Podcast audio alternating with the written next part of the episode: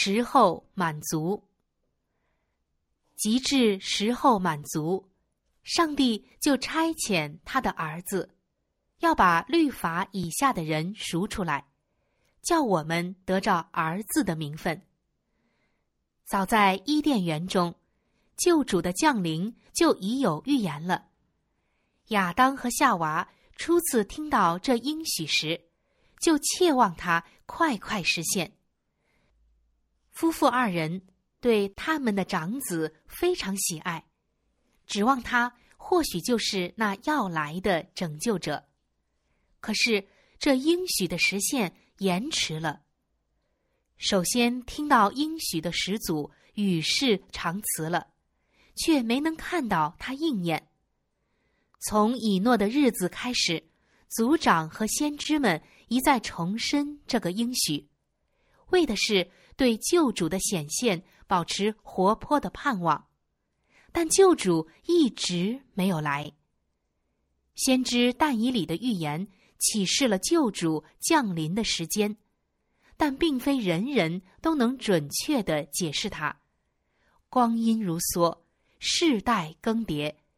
众先知的声音终于止息了，压迫者的铁腕重重的加在以色列人身上，许多人在苦难中哀呼，日子延迟，一切意象都落了空。然而，上帝旨意的成全，正如天上的星宿循着指定的轨道运行一样，既不急躁，也不迟延。古时。上帝借大黑暗和冒烟的炉为表号，向亚伯拉罕启示以色列人在埃及为奴的事，并宣布他们寄居异地的时期是四百年。他说：“后来他们必带着许多财物从那里出来。”法老自负其庞大的帝国和精锐兵力，企图反抗上帝的判语。却是突然。就在上帝应许所指定的那一天，耶和华的军队都从埃及地出来了。照样，在天上的议会里，基督降生的时刻早已定准。当历史大钟的指针一指到那时刻，耶稣就在伯利恒降生了。及至时候满足。上帝就差遣他的儿子降世。天意指引着列国的变动和人世的沧桑，时机一成熟，拯救者就必降临。这时，罗马政权一统天下，希腊语作为官方语言普遍通用。散居各处的犹太人，常聚集在耶路撒冷过节。及至他们返回自己寄居之地，就能将救主降临的信息传遍全世界了。当时，外邦异教的礼俗和神话传说已渐渐失去人心，人们渴望一种能真正满足心灵需求的宗教。虽然真理的光辉似乎已经离开人间，但总有一些。怀着困惑、忧伤的心寻求真光，他们渴望认识永生的上帝，并寻得对来生的保证。犹太人既已离弃上帝，信心就衰弱了，希望之光不再照耀前面的路，先知的话已无人领会。死亡对大多数人来说是可怕的奥秘。是渺茫和阴森。几百年前，先知所写以下的话，不单指伯利恒母亲的哀哭，也指全人类内心的悲宁。在拉玛听见嚎啕大哭的声音，是拉杰哭他儿女，不肯受安慰，因为他们都不在了。坐在死荫之地的人得不到安慰。他们望眼欲穿，等待拯救者的降临。到那时，黑暗就要被驱散，未来的奥秘也就显明了。在犹太国以外，有人预言将有一位神圣的教师出现。这些人既追求真理，就有预言的恩赐分给他们。此类教师相继兴起，如同明星闪现在黑暗的天空。他们的预言在千万外邦人心中燃起了希望。救主降生数百年之前，旧约圣经已被译成罗马帝国通用的希腊文。犹太人散居在世界各处，使外邦人也多少受到犹太人的影响，和他们同有弥赛亚降临的指望。甚至在犹太人所轻视的外邦人中，竟有比以色列的教师们更明白关于救主降临的神圣预言。他们盼望他作为使人脱离罪恶的拯救者降临。也有哲学家潜心研究希伯来宗教制度的奥秘，可是犹太人的顽梗不化，阻碍了福音争光的传播。他们一心想要保持与别国之间的隔离状态，不愿把他们所有关于表号性礼节的知识传给别人。因此，那位真解释者必须来临。这一切表号所喻指的主，必须亲自来解释这些表号的真意。上帝曾通过自然界，通过表号和象征，通过众族长与先知向世人说话。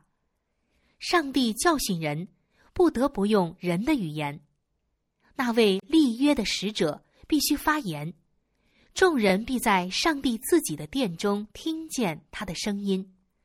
基督必须降临，用清晰明了、确切明白的话讲解福音。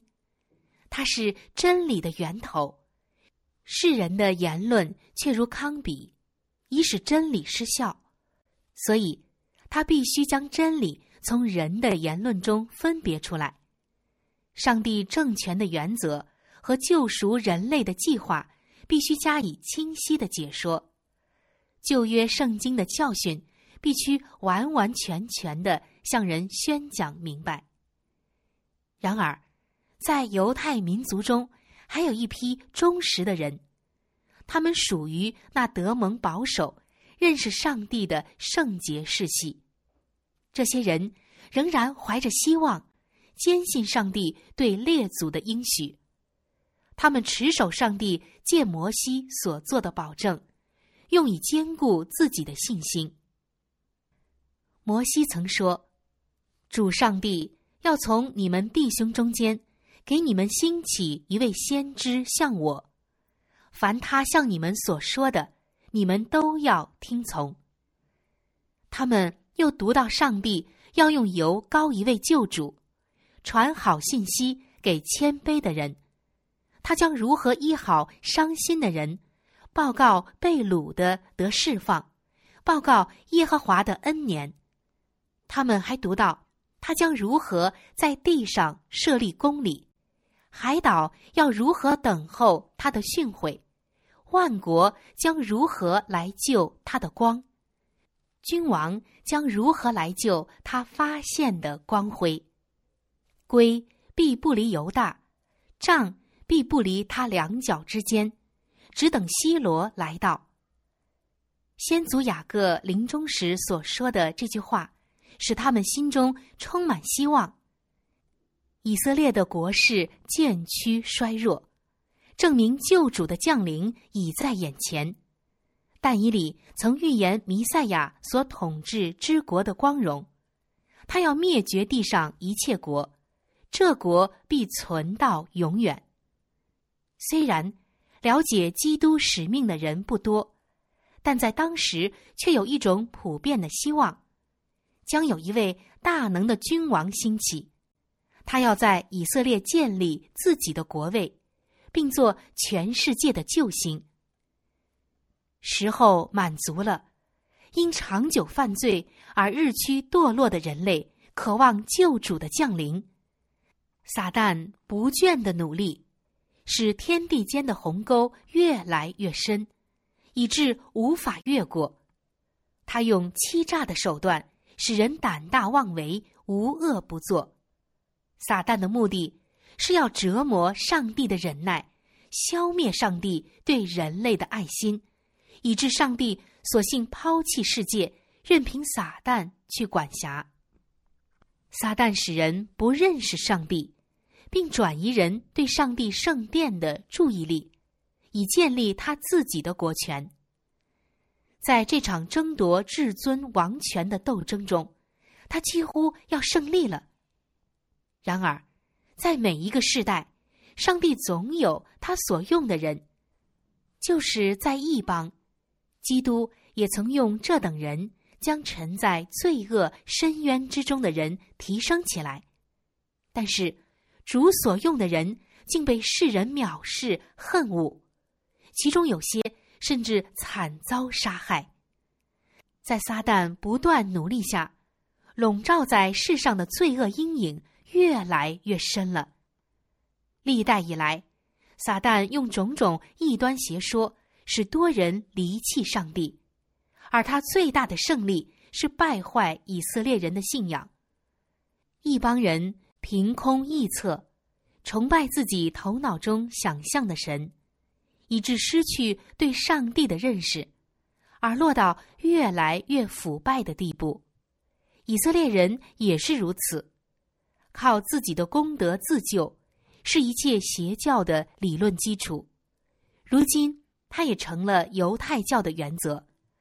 这一谬道是由撒旦灌输的。无论何处，人若信这种道理，就没有抵挡罪恶的屏障。救恩的信息原是要以人为媒介传给世人的，犹太人却想垄断永生的真理，他们囤积了生命的玛纳，它就腐烂变臭了；他们企图留归自己的信仰，反而成了他们的绊脚石。他们夺取了上帝的荣耀，并以伪造的福音欺骗世人。他们。既不肯归顺上帝去拯救世界，就只能充当撒旦的工具来毁灭世界了。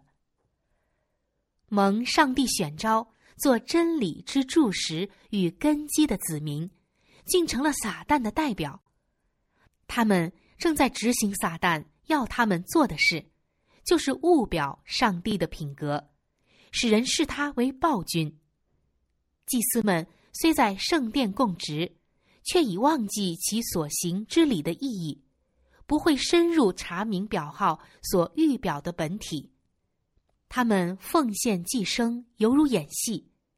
上帝亲自设立的神圣礼节，反而使人思想昏昧，心地刚硬。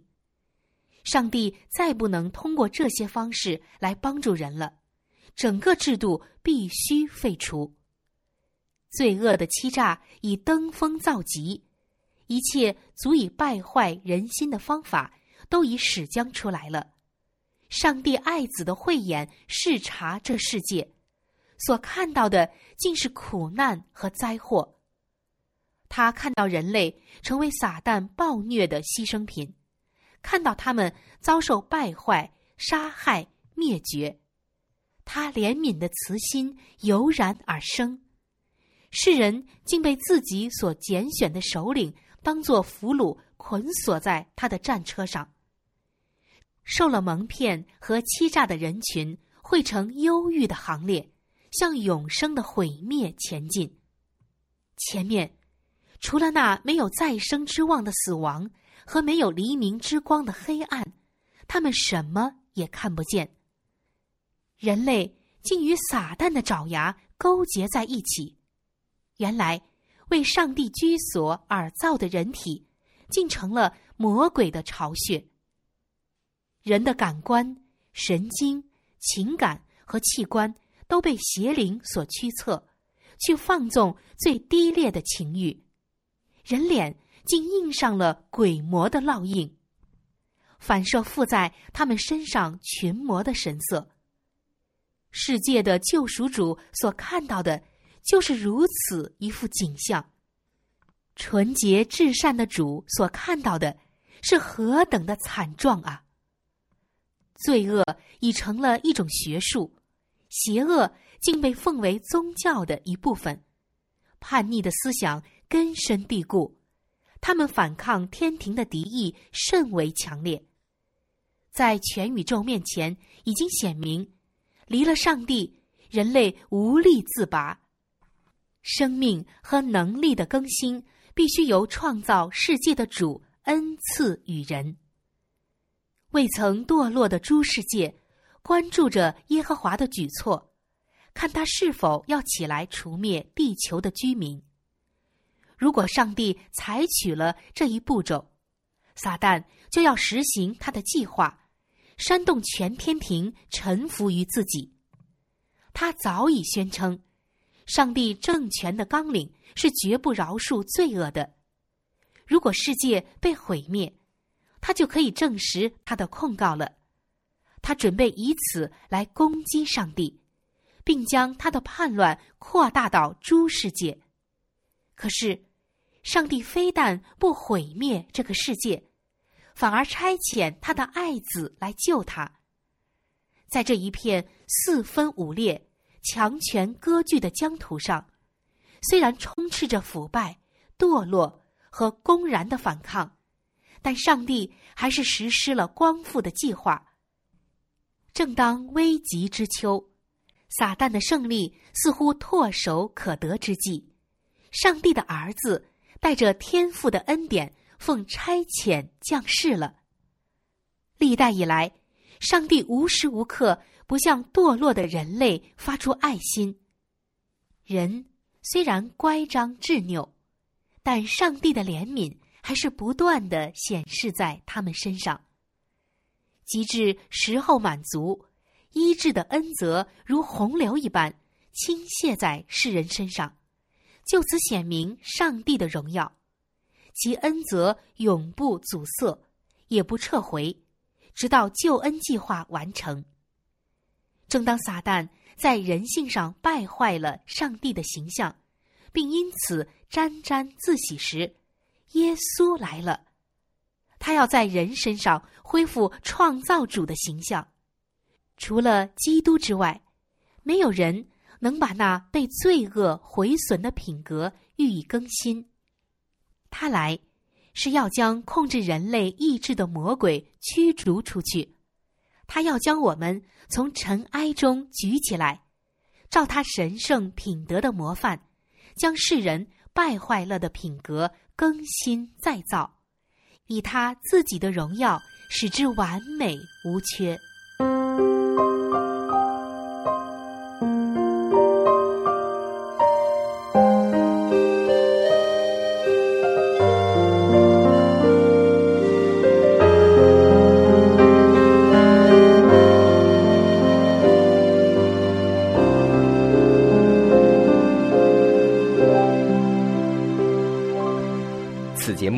由巨响媒体为您精心呈现。若想收听更多节目，请您浏览 www. 到 loudvoice.media. 到 com。